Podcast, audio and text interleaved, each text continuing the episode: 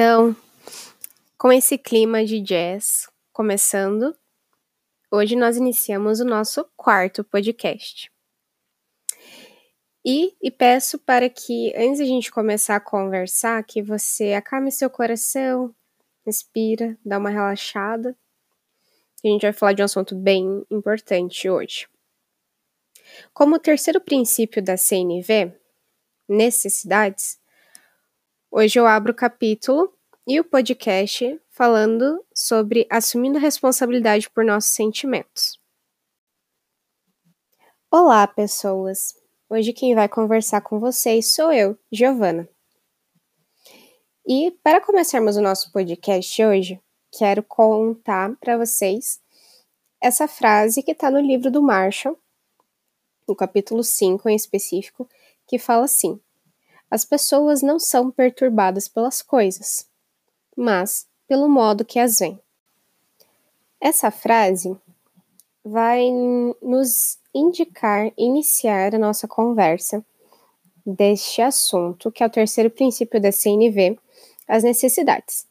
Então chegamos ao ponto de que nós vamos ver que as raízes dos nossos sentimentos são nossas necessidades. Como assim?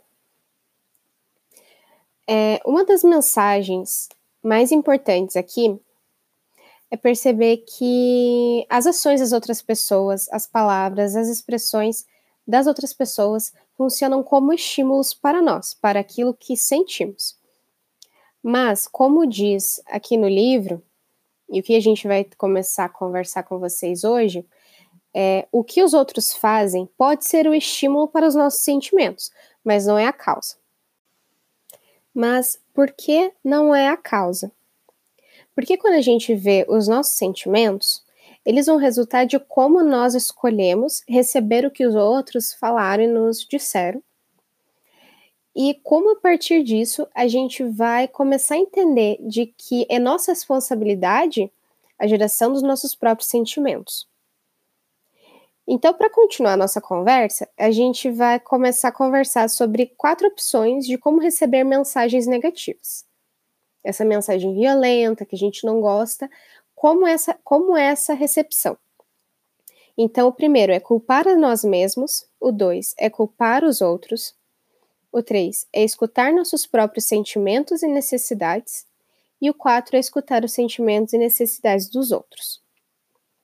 Então, no primeiro, culpar a nós mesmos. Quando alguém dá uma mensagem negativa, seja ela verbal, gestual, não verbal, nós temos quatro opções de recebê-la. A primeira delas, culpar a nós mesmos, é tomar aquilo como pessoal e escutar apenas a acusação e crítica. Então, por exemplo, você é a pessoa mais egocêntrica que eu já vi. Se a gente tomar isso como pessoal, a gente poderia, a gente poderia reagir assim. Eu deveria ter sido mais sensível, então. Esse movimento, aceitar o julgamento da outra pessoa e nos culpar, é, escolhe uma alternativa de grande custo para nossa autoestima. Porque ela vai nos conduzir a sentimentos de culpa, de vergonha e de uma possível depressão. O segundo componente, culpar os outros, a segunda opção, na verdade, é você culpar quem está falando. Por exemplo, pegando o mesmo exemplo do, da, do primeiro, que é culpar a nós mesmos. Você é a pessoa mais egocêntrica que eu já vi. Nós poderíamos protestar. Você não tem o direito de dizer isso. Estou sempre levando suas necessidades em consideração. Na verdade, é você que é egocêntrico. Quando recebemos mensagem assim e culpamos o interlocutor, é provável que sintamos raiva. Essa é uma possibilidade de resposta, mas que não seja, não é a ideal. O terceiro, escutar nossos próprios sentimentos e necessidades.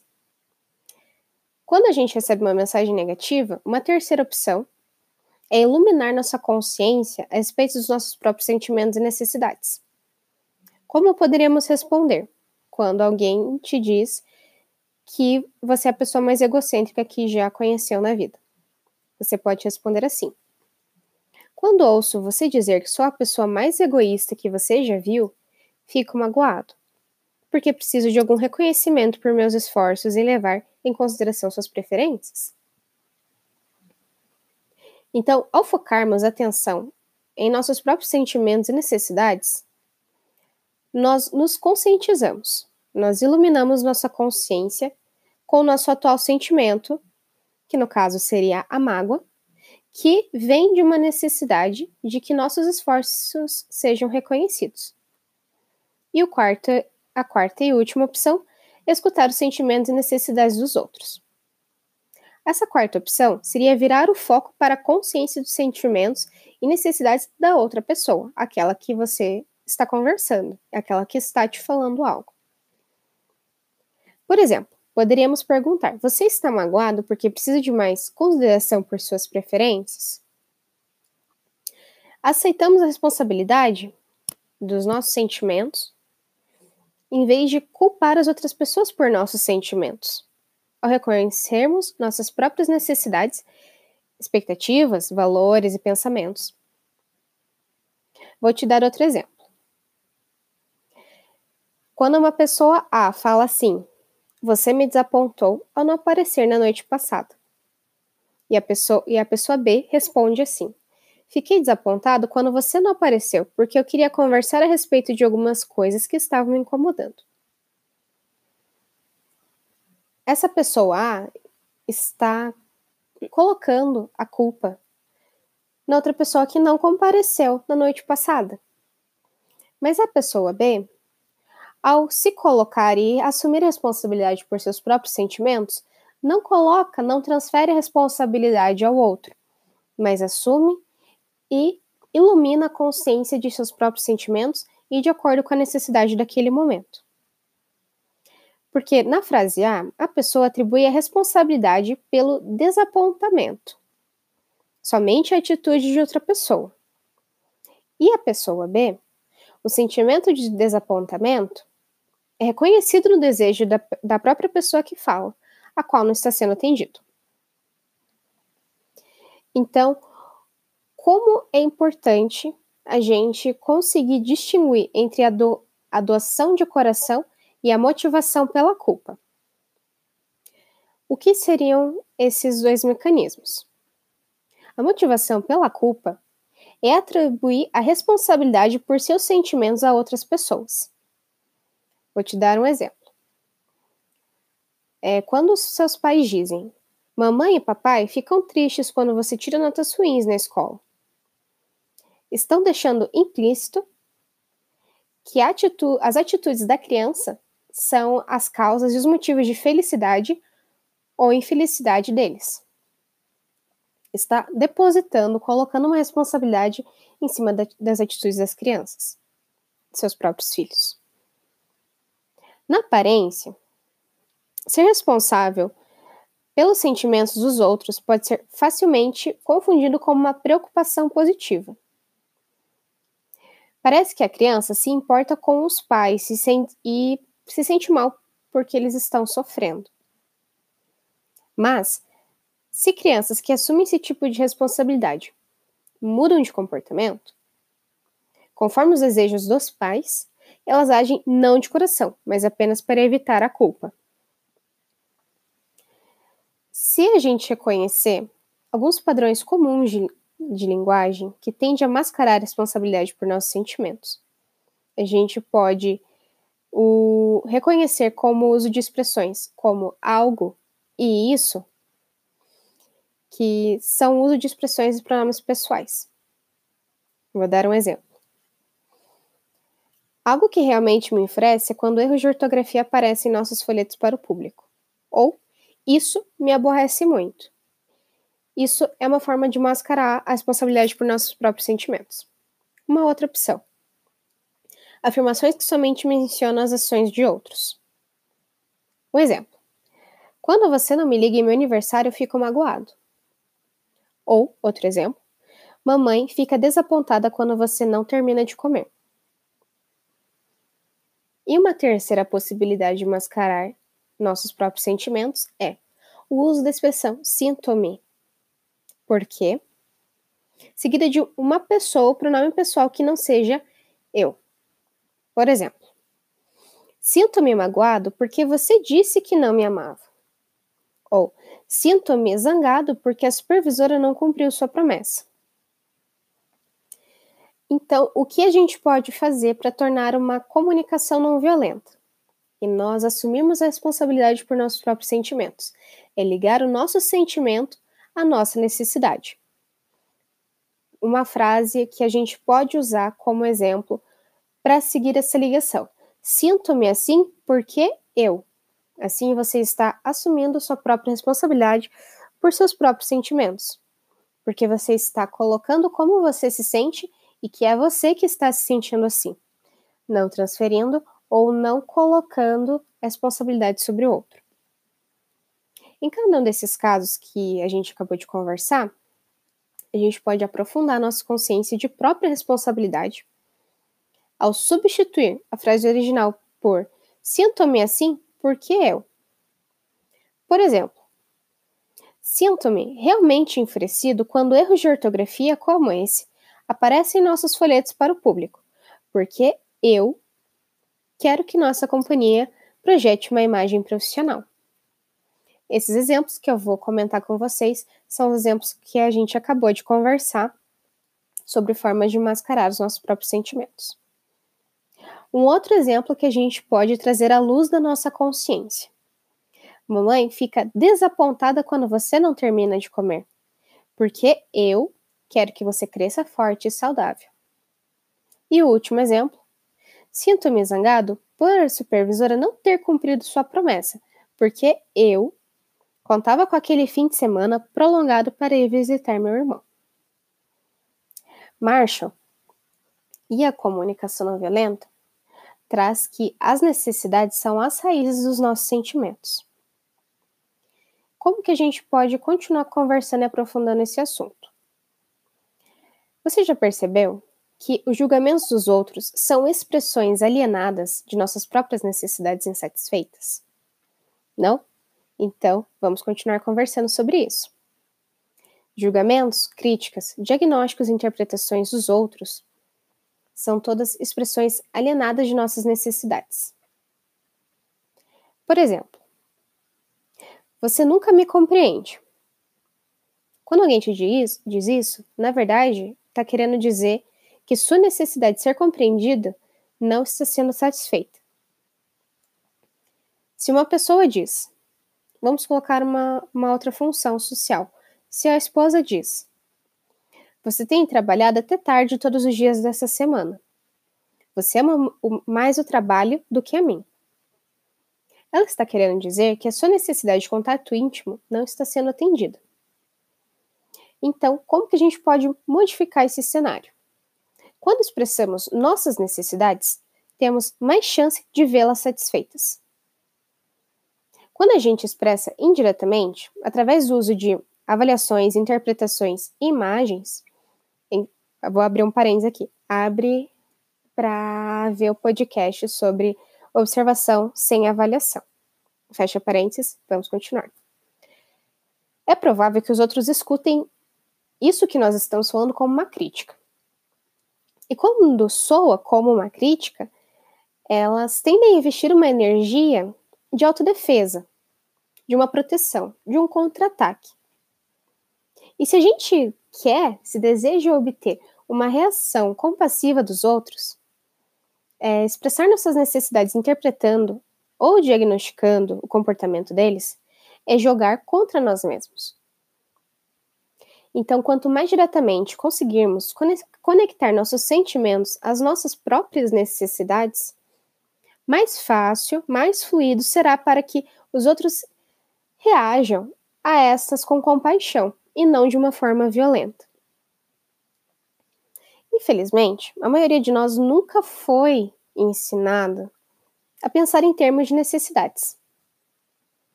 Estamos acostumados a pensar no que é de errado com as outras pessoas sempre que nossas necessidades não são satisfeitas. Assim, se desejamos que os casacos sejam pendurados no armário, podemos classificar nossos filhos de preguiçosos por deixá-los sobre o sofá. É um exemplo. Ou podemos interpretar nossos colegas de trabalho como responsáveis quando eles não desempenham suas tarefas do jeito que preferíamos que eles fizessem. Agora eu vou, vou contar uma história do próprio Marshall que está escrito no livro, que começa dessa forma. Uma vez, fui convidado a fazer uma mediação no sul da Califórnia entre alguns proprietários de terras e trabalhadores rurais migrantes, cujos conflitos estavam ficando cada vez mais hostis e violentos. Comecei a reunião perguntando a eles duas coisas: do que é que cada um de vocês precisa? E o que vocês gostariam de pedir ao outro lado em relação às suas necessidades? Um trabalhador rural gritou: O problema é que essas, essas pessoas são racistas. Um fazendeiro respondeu ainda mais alto: o problema é que essas pessoas não respeitam a lei e a ordem. Como frequentemente acontece, os dois grupos tinham mais habilidade para analisar o erro que percebiam nos outros do que expressar claramente suas necessidades. Um outro exemplo que o Marshall cita. Certa vez, em situação parecida, encontrei-me com um grupo de israelenses e palestinos que desejavam estabelecer a confiança mútua necessária para levar paz à sua terra. Abri a sessão com as mesmas perguntas: do que vocês estão precisando e o que vocês gostariam de pedir uns aos outros em relação a essas necessidades. Em vez de colocar diretamente suas necessidades, um homem, como se fosse um prefeito da aldeia, palestino respondeu: Vocês estão agindo como um bando de nazistas. É pouco provável que uma afirmação dessa consiga obter a cooperação de um grupo de israelenses. Esse é o comentário que o Marshall coloca. Continuando a história. Quando imediatamente uma mulher israelense se levantou e respondeu: Prefeito, o que você disse foi algo totalmente insensível. Cuidado, que aqui a gente vai conversar porque ainda continua sendo violenta essa expressão e ela não está expressando suas necessidades. Ali estavam pessoas que haviam se reunido para construir uma relação de confiança e harmonia. Mas, já no primeiro intercâmbio, as coisas estavam piores do que antes de começarem. Isso, em geral, acontece quando as pessoas estão acostumadas a analisar e culpar umas às outras, em vez de expressarem com clareza aquilo, aquilo que precisam. Nesse caso, a mulher poderia ter respondido ao prefeito com base em suas próprias necessidades, dizendo, por exemplo, Preciso de mais respeito em nosso diálogo. Em vez de nos dizer como o senhor acha que estamos agindo, o senhor poderia nos dizer o que perturba no que estamos fazendo? O que o perturba? Então, nessa experiência de que quando a gente começa a falar sobre o que está errado com as outras pessoas e, trocarmos por conversar sobre aquilo que a gente precisa, as chances e maneiras de atender as necessidades de todos aumenta muito. Então, eis algumas das necessidades humanas básicas que todos compartilhamos. A gente vai postar isso depois no, no Instagram, mas comentando bem por cima com vocês. Nós temos autonomia, celebração, integridade, interdependência, lazer, comunhão espiritual, necessidades físicas. Por exemplo, em autonomia, escolher nossos próprios sonhos, objetivos e valores. Em celebração, celebração da vida, realização de sonhos, nossa integridade de autenticidade, de criatividade, de significado, de interdependência, isso que a gente já conversou, de aceitação, de apreciação, de compreensão, consideração, de lazer, de riso, de diversão, na nossa comunhão espiritual, beleza, harmonia, paz, e nas, nas suas necessidades físicas, que é água, alimento, ar, descanso, movimento. Então, quando a gente não expressa nossas necessidades, nós temos essa dor do que seria a não dor, essa tranquilidade, enquanto nós expressamos nossas necessidades. Então, no mundo que a gente frequentemente vive, em que somos julgados severamente por identificarmos e revelarmos nossas necessidades, quando fazemos isso, pode ser muito assustador. Em, em especial, cito aqui as mulheres, que estão sujeitas a críticas. Durante séculos, a imagem da mulher amorosa tem sido associada ao sacrifício e à negação de suas próprias necessidades, com o objetivo de cuidar dos outros.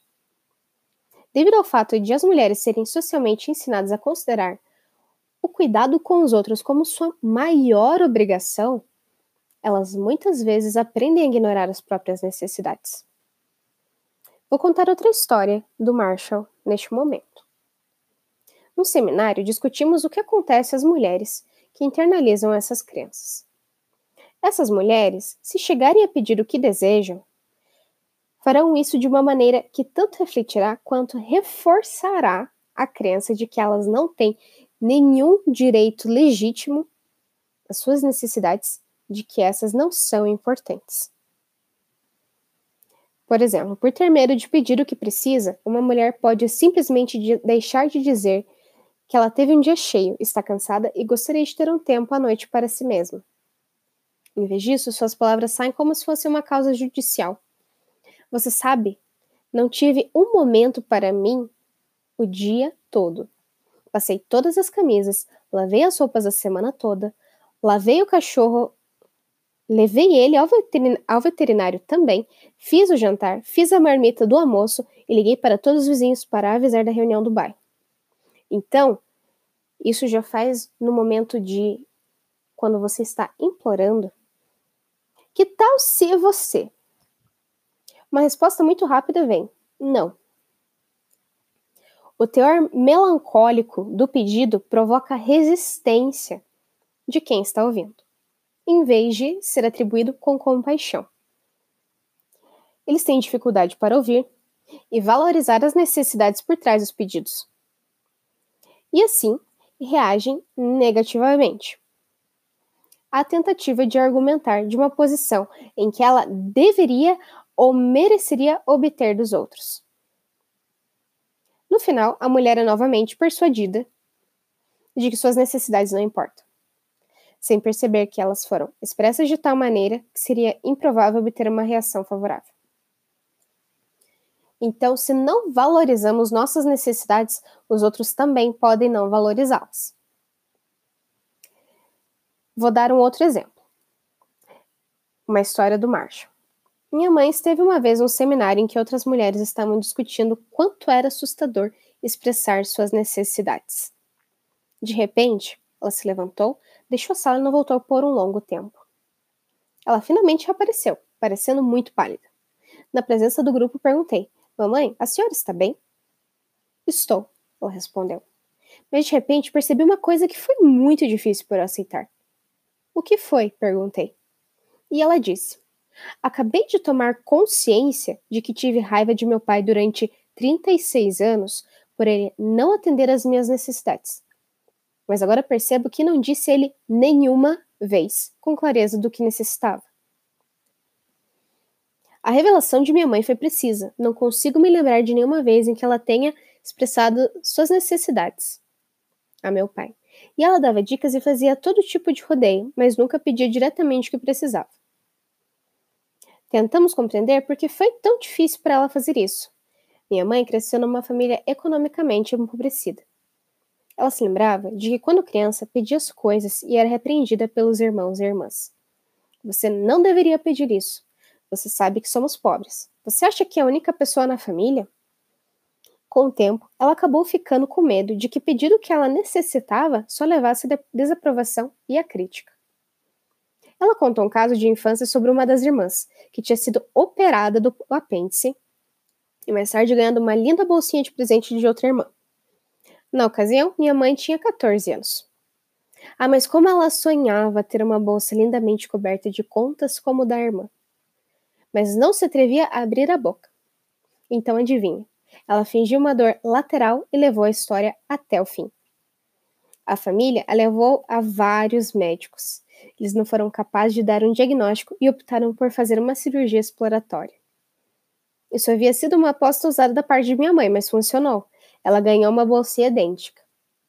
Quando ela ganhou a ambiciosa bolsinha, Minha mãe ficou extasiada, apesar da dor que sentia por causa da cirurgia. Duas enfermeiras entraram e uma delas meteu um termômetro em sua boca. Minha mãe disse: Hum, hum, para mostrar a bolsa à segunda enfermeira, que respondeu: Olha para mim, não precisava. Muito obrigada. E levou a bolsa. Minha mãe ficou perplexa e nunca conseguiu imaginar como dizer: Não quis dizer que estava dando a você. Por favor, devolva para mim. Sua história revela de forma pungente quanto pode ser doloroso quando as pessoas não comunicam abertamente suas necessidades. Essa dor, dessa escravidão emocional, a gente pode transformá-la a uma libertação emocional. Como nós podemos fazer isso? Nesse desenvolvimento, ao estado de libertação emocional, a maioria de nós pode passar por três estágios na maneira como nos relacionamos com os outros.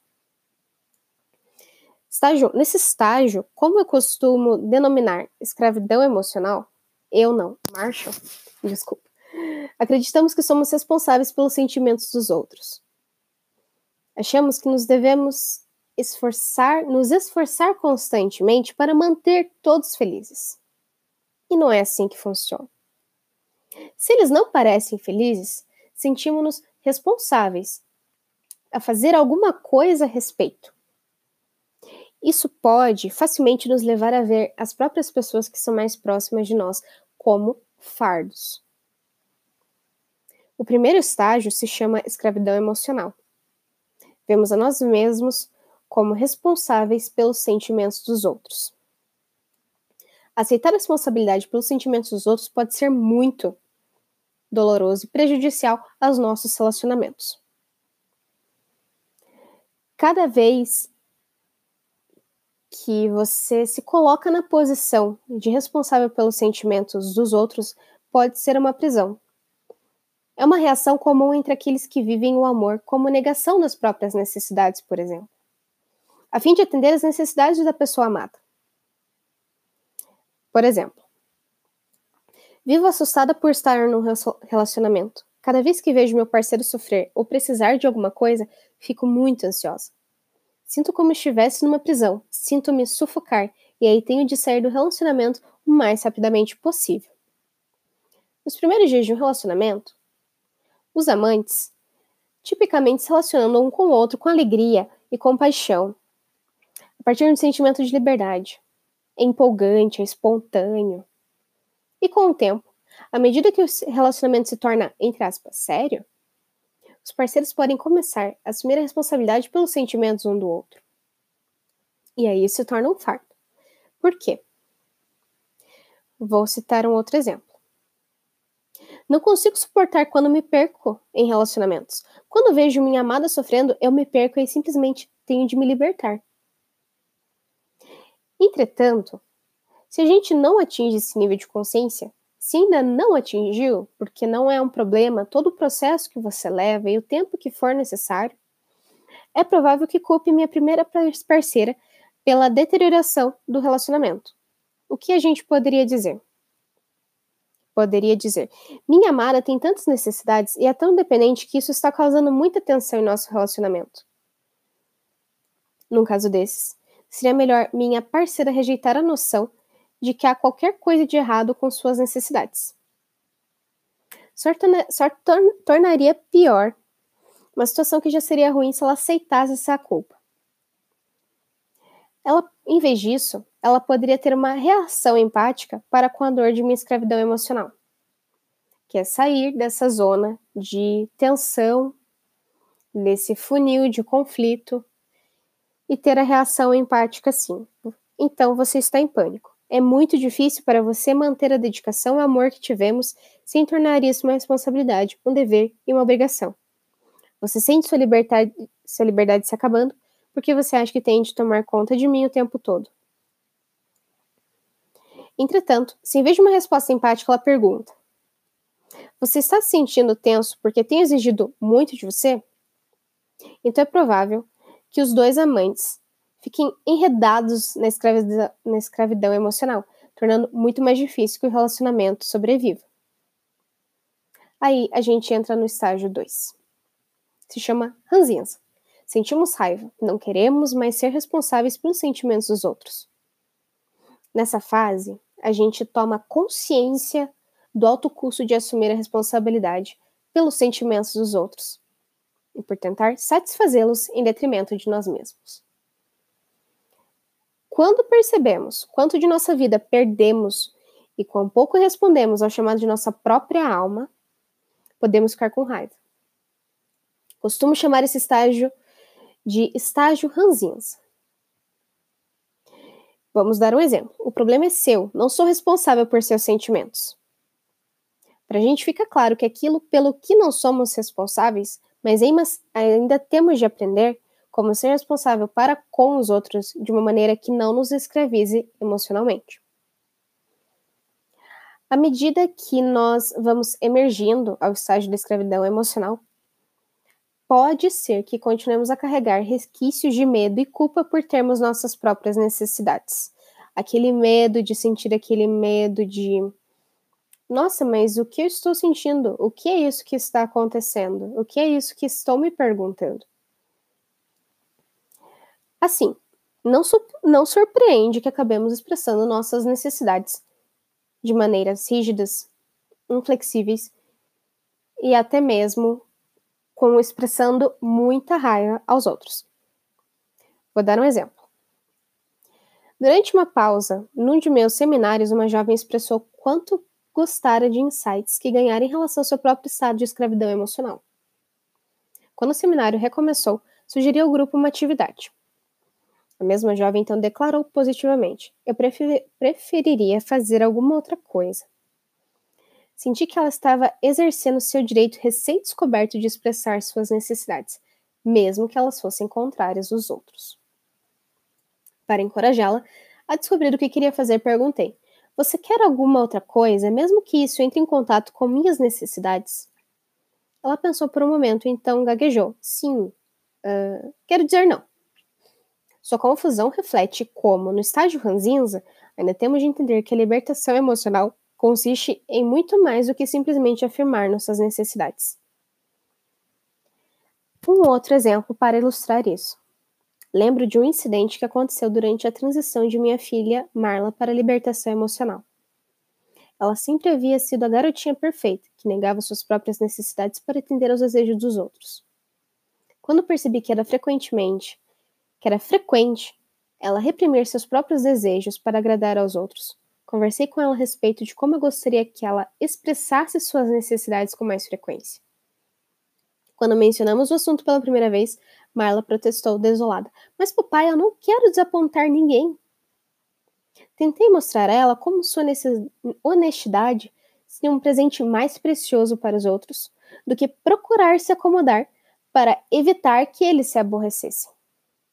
Também expliquei maneiras pelas quais ela poderia estabelecer empatia com as pessoas quando elas estivessem aborrecidas, sem tomar para si a responsabilidade por seus sentimentos. E algum tempo depois ele comenta que o momento foi dessa passagem do estágio. E a continuação do exemplo é de que é assim a história. Algum tempo depois, vi evidências de que minha filha estava começando a expressar mais abertamente suas necessidades. Recebi uma ligação do diretor de sua escola, aparentemente perturbado por uma conversa que ele tivera com Marla, que chegara à escola vestindo um macacão. Marla, ele dissera. Garotas não se vestem dessa maneira. Ao que ela respondera: Vá se. Vá se lavar. Vá lavar a louça. Ouvir isso foi motivo de comemoração para o Marshall. Marla tinha progredido da escravidão emocional para o estágio ranzinza. Ela estava aprendendo a expressar suas necessidades e arriscava-se a lidar com a contrariedade dos outros. É claro que ela ainda tinha de afirmar suas necessidades de uma maneira confortável que respeitasse as necessidades dos outros, mas tive confiança de que com o tempo isso correria. Fim da história. E agora nós iniciamos o terceiro estágio, caminhando para o fim do nosso podcast. O terceiro estágio é a libertação emocional. Então, nós passamos do estágio de assumir a responsabilidade pelos sentimentos dos outros, nós trazermos a a consciência, a iluminação de que a gente está começando a expressar nossos sentimentos, só que de uma forma agressiva, e agora a gente entra para o estágio de libertação emocional, assumindo a responsabilidade por nossas intenções e ações. A libertação emocional responde às necessidades dos outros por compaixão, nunca por medo, culpa ou vergonha. Desse modo, nossas ações estão nos realizando, assim como aqueles que são objeto de nossos esforços. A gente aceita total responsabilidade por nossas intenções e ações, mas não pelos sentimentos dos outros. Aqui, nesse estágio, temos consciência de que nunca poderemos satisfazer nossas próprias necessidades à custa dos outros. A libertação emocional envolve afirmar claramente o que sentimos e o que necessitamos, de uma maneira que deixe óbvio que estamos igualmente empenhados e que as necessidades dos outros sejam satisfeitas, em que a CNV, a comunicação não violenta, foi elaborada para nos ajudar a conviver nesse nível. Então agora eu te convido a retomarmos aquilo que a gente conversou, porque acredito que foi muita informação nesse podcast. Então, o terceiro componente da comunicação não violenta, necessidades, é o trazer o reconhecimento das necessidades que estão por trás de nossos sentimentos. O que os outros dizem e fazem pode ser o estímulo, mas nunca a causa dos nossos sentimentos. Quando alguém se comunica de forma negativa, temos quatro opções de como receber essa mensagem. 1. Um, culpar a nós mesmos. 2. Culpar os outros. 3. Perceber nossos próprios sentimentos e necessidades. 4. Perceber os sentimentos e necessidades escondidos por trás da mensagem negativa de outra pessoa. Então, julgamentos, críticas, diagnósticos e interpretações dos outros são todas expressões alienadas de nossas próprias necessidades e valores. Quando os outros ouvem críticas, tendem a investir sua energia na autodefesa ou no contra-ataque. Quanto mais diretamente pudermos conectar nossos sentimentos a nossas necessidades, mais fácil será para os outros reagir compassivamente.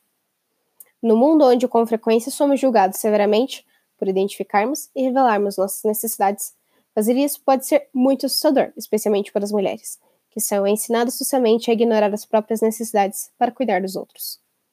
No decorrer do desenvolvimento da responsabilidade emocional, a maioria de nós passa por três estágios: 1. Um, a escravidão emocional. 2. O estágio ranzinza. E 3. A libertação emocional. Agora os convido para praticarmos o que nós aprendemos, reconhecendo as necessidades. Para praticar a identificação de necessidades, é, eu vou colocar aqui algumas frases e pontuar o que está sendo violento e não está atendendo às nossas necessidades e aquilo como que a gente pode colocar. Então vamos lá. Primeiro exemplo: você me irrita quando deixa os documentos da mesa no chão da sala de conferências a gente discorda, porque essa afirmação implica que o comportamento de outra pessoa é exclusivamente responsável pelos sentimentos de quem falou. Ela não revela as necessidades ou pensamentos que estão contribuindo para os sentimentos dessa pessoa. Logo, a pessoa poderia ter, ter dito: Fico irritado quando você deixa documentos da companhia no, no chão da sala de conferências, porque quero que nossos documentos sejam guardados em segurança e fiquem acessíveis. Segundo exemplo, fico com raiva quando você diz isso, porque quero respeito e ouço suas palavras como um insulto. Aqui a gente concorda em que a pessoa está assumindo a responsabilidade por seus sentimentos. Um terceiro exemplo, sinto-me frustrada quando você chega atrasado. Aqui está mascarando as necessidades. Para expressar as necessidades ou pensamentos subjacentes a esses sentimentos, a pessoa poderia ter dito: Sinto-me frustrada quando você chega atrasado porque esperava que conseguíssemos poltronas na primeira fila. E o último exemplo, estou triste porque você, por você não vir para jantar, porque eu estava esperando que pudéssemos passar a noite juntos. Aqui a gente pode concordar que a pessoa está assumindo a responsabilidade pelos seus sentimentos. Então, finalizamos o podcast de hoje. Agradeço pela companhia e pela escuta de vocês até aqui. Esperamos nos encontrar novamente para os próximos podcasts. Recomendo a escuta dos podcasts anteriores porque é uma continuação de conteúdos. E agradeço pela escuta com compaixão. Fico aqui e até a próxima!